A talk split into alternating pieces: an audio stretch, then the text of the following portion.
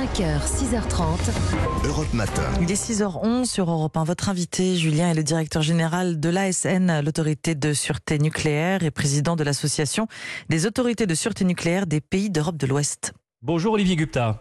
Bonjour. Merci beaucoup d'être avec nous. Je tenais à ce que l'on vous entende ce matin parce que depuis 20 jours maintenant, depuis le début de l'invasion russe, il nous parvient des informations euh, peu rassurantes concernant certaines centrales nucléaires ukrainiennes, notamment euh, celle de Tchernobyl, où selon euh, l'AIEA, l'Agence internationale de l'énergie atomique, le personnel a arrêté de procéder aux réparations de maintenance car ils sont épuisés. Ils n'auraient pas été relevés de leurs fonctions depuis près de trois semaines. Est-ce que ça vous inquiète, Olivier Gupta? Très clairement, la, sûreté nucléaire, euh, effectivement, ce n'est pas qu'une question technique et l'état des installations. C'est aussi l'état des hommes, des organisations, des chaînes de commandement. Effectivement, au bout de 15 jours euh, ou plus euh, sans avoir été relevés, les équipes ne sont plus dans des conditions normales qui leur permettent de réagir sereinement, notamment en cas d'incident. Tchernobyl, dont le site, euh, je le précise, est sous le contrôle de l'armée russe et qui rencontre euh, d'autres difficultés puisque euh, l'alimentation électrique de la centrale qui avait été rétablie dimanche après cinq jours de coupure a de nouveau été interrompue hier.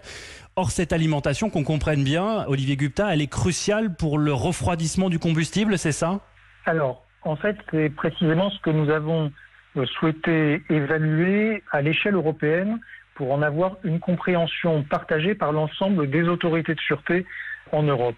Que se passerait-il si la perte d'alimentation électrique que connaît actuellement euh, ce site se poursuivait, se prolongeait sur une longue durée? Ce qu'il faut bien voir, c'est que euh, le site de Tchernobyl aujourd'hui n'est plus du tout le même que ce qu'il était euh, à l'époque de l'accident de 1986. Il n'y a plus sur ce site que des matières nucléaires qui sont euh, refroidis depuis euh, plusieurs décennies. Donc, ce que nous avons euh, partagé comme conclusion à l'échelle européenne, c'est que s'il y avait donc une perte d'alimentation électrique de longue durée, s'il y avait des contaminations, en tout cas, elles seraient uniquement locales, à proximité immédiate des installations, qui pourraient par exemple limiter l'accès des opérateurs à ces installations. Ce que je veux dire par là, c'est qu'il n'y a vraiment plus du tout le même besoin de refroidissement que sur une centrale en activité. Hmm. Est-ce que vous avez des contacts avec l'autorité de sûreté ukrainienne? Alors, nous avons des contacts réguliers euh, avec euh, l'autorité de sûreté euh, nucléaire ukrainienne. Alors, à la fois dans le cadre de réunions régulières qui se tiennent avec l'ensemble des autorités de sûreté d'Europe hein, pour faire des points de situation. Et puis, j'ai eu moi-même l'occasion d'un contact bilatéral avec notre homologue. Ça nous permet d'avoir des informations sur l'état de la situation. Mais est-ce que eux, euh, l'autorité de sûreté nucléaire ukrainienne, arrive à, joindre les centrales qui sont sous le contrôle de l'armée russe, euh, celles de Tchernobyl et de Zaporizhia? Il y a des contacts, euh, à notre connaissance, jusqu'à aujourd'hui encore, entre l'autorité de sûreté ukrainienne et l'opérateur de la centrale de Zaporizhia. Par contre, les contacts sont beaucoup plus difficiles hein, entre l'autorité ukrainienne et le site de Tchernobyl. De ce qu'on comprend, les, communications téléphoniques, qu'elles soient fixes ou mobiles, euh, ont été interrompues et, ils avaient même des difficultés à communiquer par email avec les opérateurs. Olivier Gupta, si on rajoute à tout ce dont vous venez de nous parler euh, les risques que font courir euh, les bombardements, on en a eu l'illustration il y a dix jours avec la centrale de Zaporizhia touchée par un tir russe. Est-ce que vous diriez que toutes les conditions sont réunies pour que l'on assiste à malheureusement à une nouvelle catastrophe? Bah, Je dirais qu'il faut être vigilant.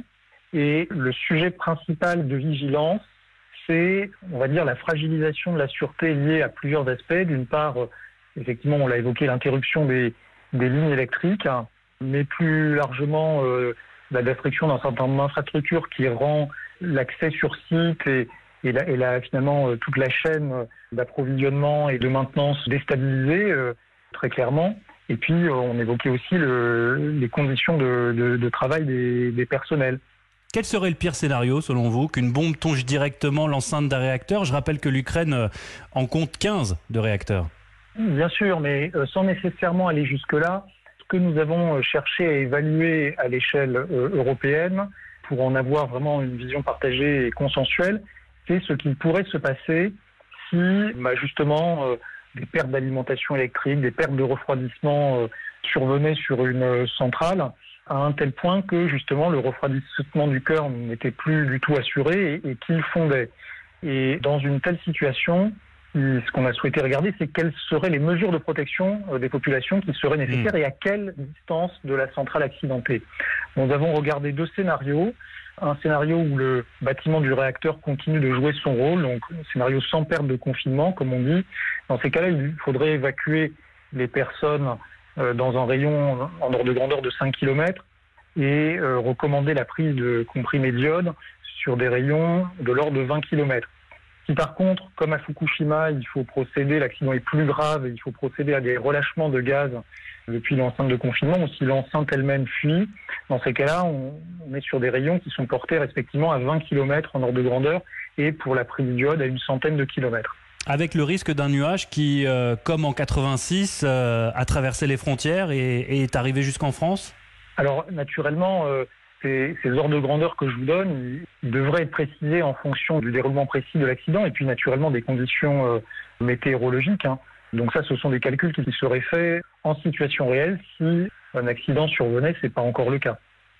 Merci beaucoup Olivier Gupta d'avoir euh, répondu à nos questions ce matin. Je rappelle que vous êtes euh, le directeur général de l'autorité de sûreté nucléaire, l'ASN, et également président de l'association des autorités de sûreté nucléaire des pays euh, d'Europe de l'Ouest.